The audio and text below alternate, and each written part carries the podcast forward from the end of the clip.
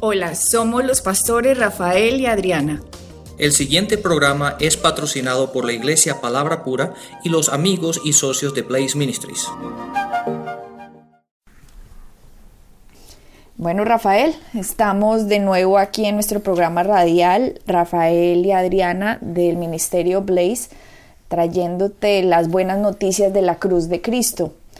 Eh, queremos por favor recordarte también que bajes todos los eh, devocionales si te los has perdido puedes ir a nuestra página en Facebook eh, puedes ir directamente a través de nuestra web que es www.blazeministries.net cada rato, cada semana se están inscribiendo nuevas personas a los devocionales. Entonces, obviamente se han perdido un año ya de recorrido que hemos venido estudiando versículos por versículos y dando explicación de esos versículos eh, a través de, del 2012. Entonces, si te los has perdido, puedes ir a la página en Facebook y en Facebook puedes leer todos los devocionales que salieron el año pasado.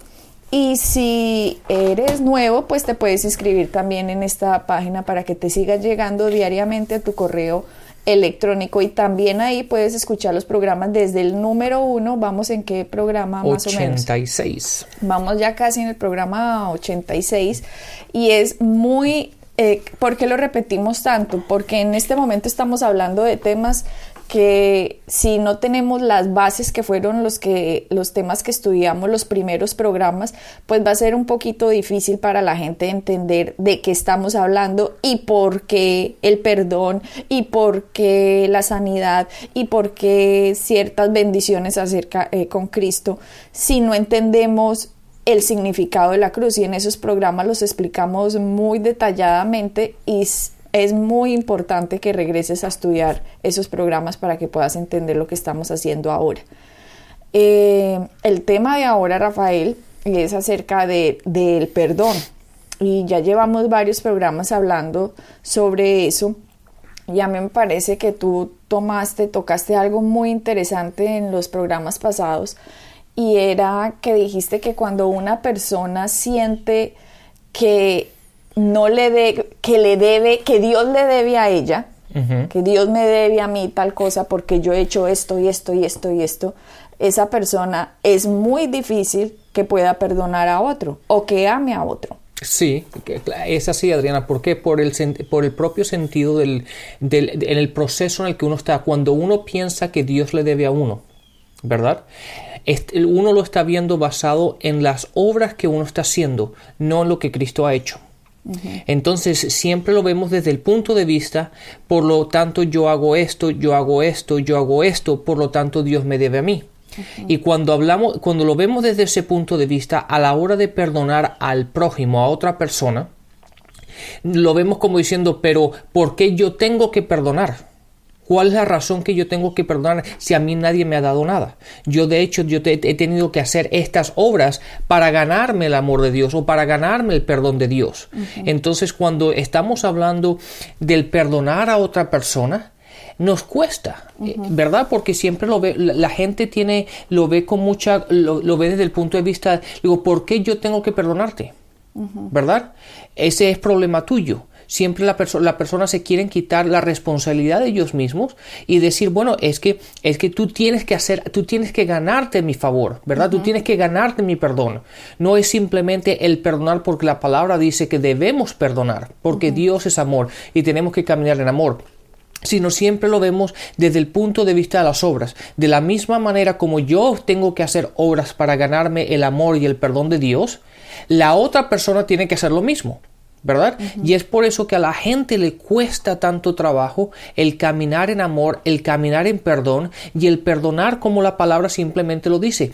Ellos lo basan desde el punto de vista de que cómo ellos se sienten, el dolor que han sentido, la, aflicción que han tenido, la, la, dificultad que han, que han pasado, pero no lo ven desde el punto de vista que la palabra dice perdonar, independientemente de cómo tú te sientas. Y esto yo creo, Rafael, que es debido a la religiosidad. ¿A qué me refiero cuando hablo de religiosidad? Como a los ritos, como a la religión, a la tradición que me vendieron a mí de paso número uno, paso número dos, paso número tres, paso número cuatro. Por lo tanto, Dios va a darte esto. Entonces, cuando uno cree que uno al seguir pasos, Dios va a hacer algo por uno, es ahí el problema cuando pienso que Dios me debe porque si yo ya hice todos los pasos, Dios tiene una deuda conmigo. Sí.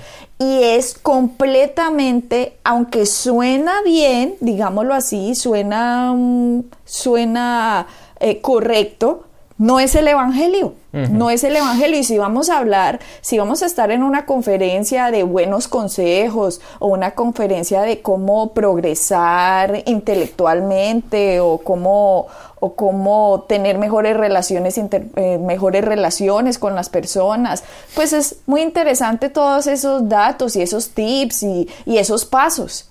Pero cuando estamos hablando del Evangelio, no podemos hablar así.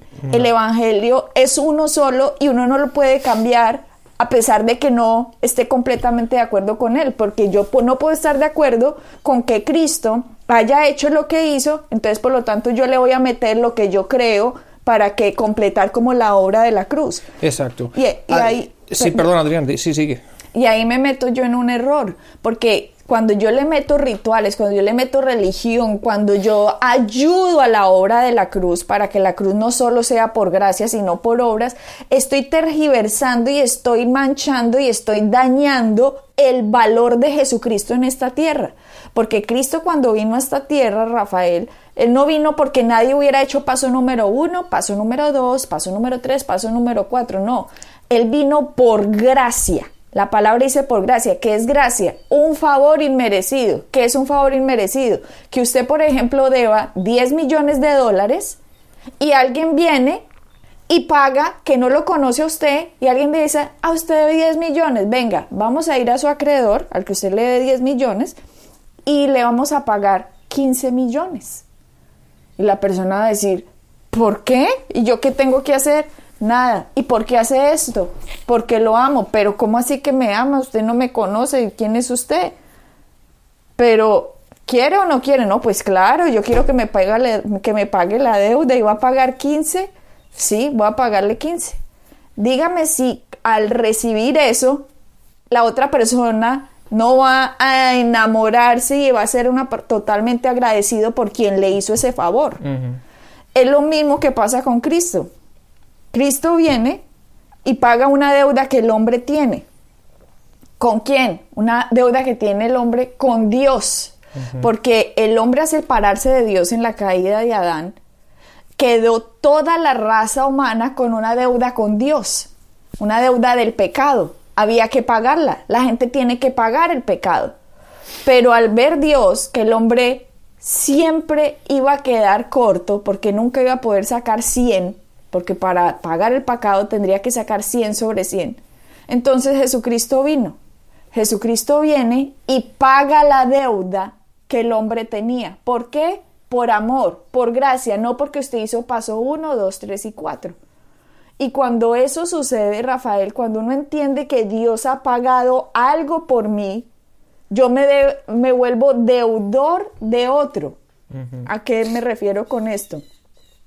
Dios lo que quiere es que cuando nosotros recibamos el amor de Él, a medida que nosotros lo vamos entendiendo, viene un cambio de adentro hacia afuera. Por lo tanto, yo a mis enemigos ya siento es compasión por ellos, porque veo que ellos están engañados por Satanás, que Satanás no quiere que vean la luz del Evangelio, que Satanás los quiere destruir, él viene a robar, matar y destruir. Por lo tanto, mis enemigos, al yo sentir compasión por ellos, yo lo que quiero es que ellos conozcan al Dios que yo conozco, al Dios que así como me perdonó a mí, también los puede perdonar a ellos y que puede transformar la vida de ellos. Es ahí cuando yo he entendido el amor de Dios. Pero cuando yo creo que Dios me debe, yo a mi enemigo no lo veo con esos ojos. Claro. Yo a mi enemigo lo veo, usted es mi enemigo. Uh -huh. Y me debe tanto y tanto y me vuelvo, antes le cobro y, o sea, le cobro, me refiero, usted me hizo esto hace 20 años y por eso le odio y le tengo rencor y le tengo rabia y nunca lo voy a perdonar. Y, Eso es no entender la obra de la cruz. Claro, y así, y ese es el gran problema. Ahí está la gran diferencia, Adriana, entre los cristianos, los que son llevados o manejados o, caminan en lo, lo, como dice la palabra, en la carne, basado en los sentimientos, y cuando un cristiano empieza a entender la gracia, el amor de Dios y empieza a caminar de acuerdo a las escrituras. Porque el, gran problema es bien sencillo, o sea, no es una cosa muy complicada, es muy sencillo y, todo lo divide los sentimientos, lo que, lo que tú sientes. ¿Verdad? Entonces cuando tú empiezas a caminar de acuerdo a lo que tú sientes, tú dejas que la carne te domine y entonces mantienes rencor y mantienes odio y mantienes, a, y mantienes a la gente, siempre la tienes en desde el punto de vista de que tú tienes que hacer algo para ganarte mi amor, para ganarte mi favor, para ganarte mi perdón. Pero cuando tú pones, dejas esa parte y empiezas a caminar de acuerdo a las escrituras, no importa lo que tú sientas, no importa lo que tu carne te dicte, tú simplemente vas a obedecer lo que dice la palabra. Y al obedecer, y al obedecer la palabra, empiezas a caminar en el Espíritu. Y cuando tú empiezas a caminar en el Espíritu, la gracia de Dios, el favor de Dios, te empieza a ti a ayudar a entender lo que tú estás haciendo. Y entonces llega un momento que cuando tú decides y tomas la decisión de que no, mis sentimientos dicen esto, pero yo voy a caminar de acuerdo a lo que dice la palabra. Y si la palabra dice yo debo perdonar, yo lo voy a hacer. Y en el momento que tomamos esa decisión, ¿verdad? En el momento que decimos yo no voy a actuar de acuerdo a la carne, Ahí es cuando empezamos a ver cómo la, Dios nos empieza a ayudar. Y en podemos llegar, llega el momento en que podemos decirle a alguien que le teníamos rencor, a alguien que odiábamos, a alguien que no queríamos saber, llega un momento en que lo queremos y lo amamos y, y queremos restablecer la relación que teníamos con él anteriormente. Aunque Rafael, yo no hay extremos en los que yo no restablecería relación. ¿A qué voy con esto? El hecho de uno perdonar, depende, estamos hablando, depende, pero generalmente, el hecho de uno de perdonar no significa que yo me voy a poner en la misma posición para que usted me haga el daño que me, me solía hacer. El hecho de perdonar es que yo simplemente descargo mi odio, lo suelto y dejo que el amor de Dios me llene. Por lo tanto, yo no me estoy envenenando yo no soy la que estoy tomándome el odio y por lo tanto yo no soy la que voy a sufrir las consecuencias de no poder recibir la bendición de Dios y todo vuelve a la cruz.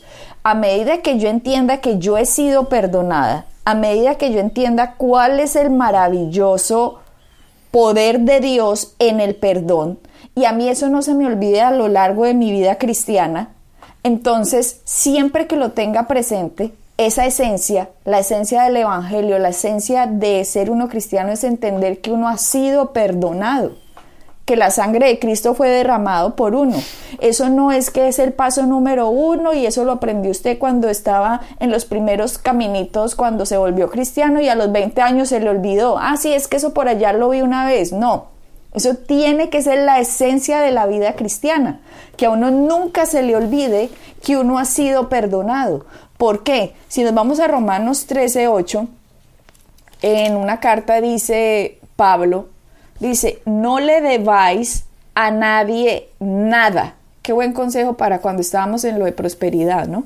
No le debáis a nadie nada, sino el amarnos, amar sino el amaros unos a otros, porque el que ama al prójimo ha cumplido la ley. Mira que aquí Pablo está diciendo que el amor es una deuda que tenemos con las demás personas. Y esto, Rafael, es lo que se olvida cuando el cristiano lleva mucho tiempo de cristiano.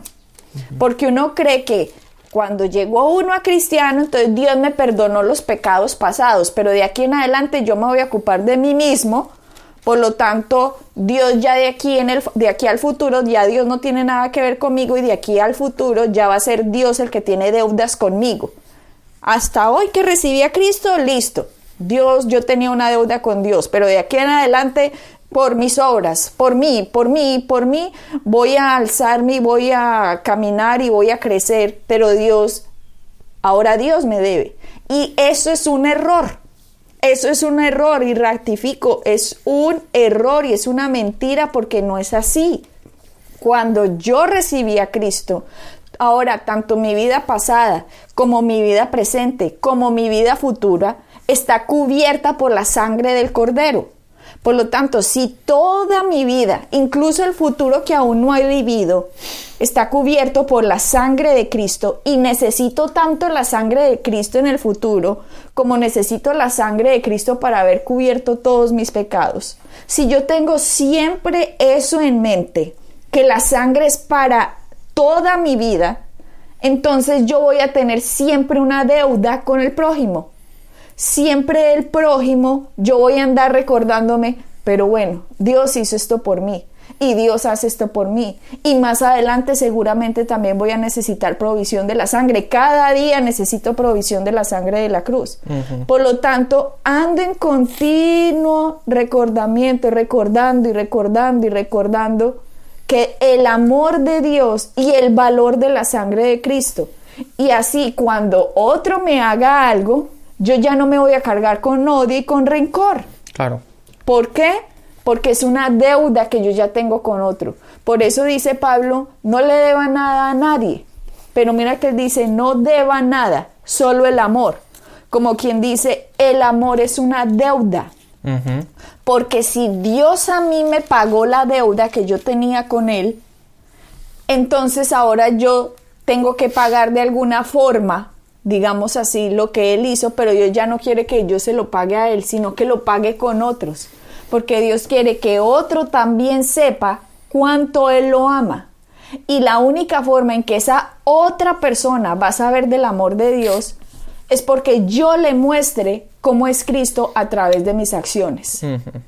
Pero si yo a través de mis acciones digo que soy cristiana y me comporto como el diablo, y tengo rencor como un diablo, y tengo odio como un diablo, y trato mal a las personas como un diablo, pero digo soy cristiana y voy a la iglesia, entonces el otro nunca va a ver el amor de Dios en mí, por lo tanto esa persona se va a perder porque yo no hice mi papel correctamente. ¿Por qué? Porque nunca entendí que fui perdonada pasado, presente y futuro. Exactamente. Y Adriana, y ese versículo lo podemos también unir con Juan capítulo 13 en el versículo 35 que dice, este es Jesús hablando y dice, en esto conoceréis todos que sois mis discípulos, si tuviéramos, si tuvierais amor los unos con los otros. Mm. Pero date cuenta, veamos, veamos lo que dice aquí, dice, en esto conoceréis todos que sois mis discípulos. Y, y es ahí una de las cosas de lo que tú estás hablando cuando tú dices la gente que es cristiana. ¿Verdad? Es diferente, hay, una, hay algo interesante que el ser discípulo, ¿verdad? Son palabras que hoy día lo, las utilizamos tan tan ligeramente que han perdido un poco del significado de lo que realmente significa, ¿verdad? El ser discípulo significa ser seguidor. ¿verdad? Cuando tú tienes alguien el cual tú estudias, siempre una persona a la cual tú siempre estás ah, siguiendo, ¿verdad? Entonces nosotros somos seguidores de Cristo o discípulos de Él, estamos aprendiendo de Él, nosotros somos sus um, pupils. Pupilos. Exactamente, de esa palabra. Entonces estamos aprendiendo y siguiéndolo a Él. Él es nuestro maestro. Y entonces tenemos que caminar como Él camina. Tenemos que hablar como Él habla. Tenemos que, hacer, que actuar como Él actúa. Y por eso es que Él pone en Efesios 4 los cinco ministerios. Porque tú dirás, ah, listo, tengo que hablar como Cristo caminó y hablar como Cristo caminó, pero yo necesito gente que ya haya hecho ese recorrido primero porque yo voy a necesitar un punto de contacto en esta tierra, ¿cierto?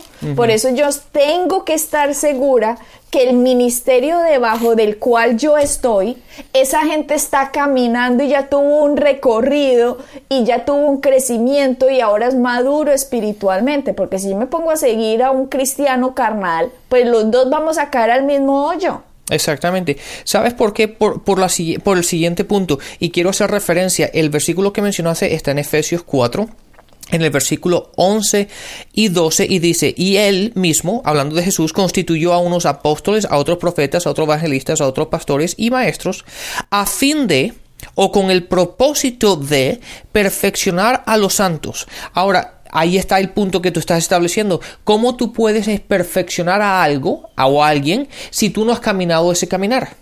¿verdad? Por ejemplo, yo a ti no te puedo enseñar, Adriana, cómo cocinar, porque yo no cocino. ¿Verdad? Entonces, si, yo, si tú quieres aprender a cocinar o quieres perfeccionar tu cocinar, ¿verdad? Tienes que ir a alguien que sepa más que tú y que, eh, que, tenga experiencia y el conocimiento para poderte enseñar y que tú puedas desarrollarte. Entonces dice, estos, estos, estos, estas oficinas, ¿verdad? están, están establecidas con el propósito de perfeccionar a los santos para la obra del ministerio y para la edificación del cuerpo. Esa palabra es tan importante, la edificación. ¿Por qué? Porque el edificar significa el construir, el agregar, el siempre buscar lo mejor en la otra persona. Y cuando, tú estamos, y cuando estamos hablando de personas carnales, que, personas que se guían por la carne y no por la palabra, ¿verdad? Lo único que hacen es destruir al prójimo en vez de edificarlo. Es por eso que hay tanta contienda en las iglesias, tanta contienda entre los ministerios, hay tanto rencor entre ellos, tanto odio de unos a otros. ¿Por qué? Porque no se están edificando como lo dice la palabra. Entonces, eso es muy importante, Adriana, el que nos edifiquemos unos a los otros, el que siempre busquemos lo mejor de cada uno de nosotros. Y como la palabra dice, en esto conoceráis, conocerán que sois mis discípulos, cuando os amen unos a otros, cuando os améis unos a otros. Y este es Cristo hablando. La cabeza de la iglesia está diciendo que en esto la gente va a conocer que usted es seguidor de Cristo. Entonces, ¿cuánta gente, Rafael, por culpa de nuestra actitud, digámoslo así, no quiere ser cristiano? Porque ellos dicen, no, si mi tía que es cristiana y es así, yo nunca quiero ser cristiana. ¿Ya? ¿Por qué? Porque no estamos mostrando ese ejemplo. Pero si de verdad nosotros siguiéramos la vida cristiana, si de verdad entendiéramos el valor de Cristo, nosotros seríamos transformados de dentro hacia afuera, no estaríamos creyendo que Dios nos debe, antes somos nosotros los deudores y la forma de pago es de ver el amor uno con otro. Y solo ahí los demás van a decir, uy, qué chévere esta persona qué, interesante pasar con esta persona o qué agradable o, o cómo se siente uno levantado y como con ánimo y le da uno eh, ganas de seguir adelante. Pero Rafael, esto solo va a ser posible cuando usted se hace discípulo de alguien que ya ha tenido este recorrido, le enseñe ¿Qué eh, dicen las escrituras acerca de la cruz? Y a medida que usted tenga un entendimiento de la sangre, del cuerpo de Cristo, del sacrificio, de la muerte, la resurrección de Cristo, usted va siendo transformado poco a poco. De adentro hacia fuera, alguien que usted odiaba y le caía gordísimo, de un momento a otro usted dice, ay, bueno, eso fue hace ya tanto tiempo, ya para qué, ya para que uno guarda esos rencores, uno tan bobo. Y no es algo que usted tiene que hacer, no, es algo que eh, la transformación, la gracia de Dios, el poder transformador de Dios va haciendo que usted sea transformado y empieza a cambiar. Exactamente. Exactamente, pero eso requiere trabajo de cada uno de nosotros. Y Adriana, vamos a terminar con este versículo. Mira lo que dice Primera de Juan, capítulo, capítulo 4, en el versículo 20 dice, si alguno dice, yo amo a Dios y aborrece a su hermano, es mentiroso pues el que no ama a su hermano, a quien ha visto, ¿cómo puede amar a Dios que no ha visto? ¿Qué piensas de eso? Pues Rafael, si yo no he visto a Dios, la única forma de yo conocer a Dios es a través del entendimiento de las escrituras. Exactamente, por medio de su palabra. Por medio de su palabra. Y si yo amo su palabra, voy a hacer lo que su palabra me dice. Y cuando entiendo su palabra y entiendo que yo soy amado por Dios, es ahí cuando yo voy a amar a otro. Pero si yo digo que amo a Dios, pero no amo a otro, es que no entendí ni jota del Evangelio. Exacto. Y, no leí el siguiente versículo porque quería esperar lo que tú ibas a decir. Ahora fíjate lo que dice el siguiente versículo. Ahora el versículo 21 dice, y nosotros tenemos este mandamiento de Él el que ama a Dios, ame también a su hermano. Ahí está lo que tú exactamente acabas de decir, ¿verdad? Cuando tú y yo entendemos su palabra, entendemos lo que Cristo ha hecho, entendemos quién es nuestro Padre, quién es, es imposible ¿verdad? Es imposible el, ir con odio y rencor y, y, manteniendo toda esa ira dentro y haciendo mal. No, lo que tenemos que hacer es edificar, perdonar y caminar en amor como lo dice su palabra. Y cuando lo hacemos así, caminamos en la luz del Evangelio. Es tan sencillo, pero lo único que tenemos que aprender, aprender a hacer es dejar que, dejar que nuestros sentidos controle nuestras vidas. No dejar. Perdón, no dejar que nuestros sentidos, lo que uno siente, ¿verdad? La carne, lo, lo, que uno siente, controle lo que digamos, lo que hacemos. Y, y, las, y, las, acciones que tomamos. No podemos permitir eso, sino simplemente buscar en las escrituras cómo debemos hablar y cómo debemos actuar y hacerlo de esa forma. Y solo ahí en las escrituras es que yo voy a encontrar el maravilloso amor de Dios por mí, Rafael. Y es ahí cuando tú dices, siempre si yo me estoy recordando lo que Dios ha hecho por mí, yo voy a poder caminar espiritualmente. Pero si yo estoy recordando la rabia, el odio, el rencor, la ira, los detallitos, lo que sucedió en febrero 15 a las 3 de la tarde siendo tal parte, hombre, ahí no estoy caminando la vida cristiana, así me llame cristiano. Entonces es muy fácil escoger. Uno escoge la carne cuando simplemente decide no seguir la palabra. Pero si yo sigo la palabra es porque amo a Dios. Y porque amo a Dios porque he entendido que Él a mí me amó primero. Esa es la gran diferencia entre el Antiguo y el Nuevo Testamento. En el Antiguo Testamento Dios no se había podido revelar al hombre, pero en el Nuevo Testamento cuando Cristo vino, dijo, si me han visto a mí, ustedes han visto al Padre, o sea, ustedes, mi personalidad es como Dios es. Y es ahí cuando vimos, Dios nos ama porque Cristo es amor. Solo en ese momento entendimos el maravilloso amor de Dios. Al conocer a Jesucristo, lo que Él hizo por nosotros, vimos cuánto Él nos amaba. Y por eso ahorita la palabra dice, porque tanto Dios amó al mundo, que dio a su Hijo unigénito para que todo aquel que en Él crea no se pierda, sino que tenga, vida eterna. Así que creamos el amor de Dios y ahí tú vas a poder amar a otro. Así, perfecto, Adriana. Mejor dicho, no pudo haber estado. Así que bendiciones y hasta la próxima. Bendiciones. Pueden bajar nuestras enseñanzas en www.iglesiapalabracura.com y visitarnos en nuestra sede en la calle 21326.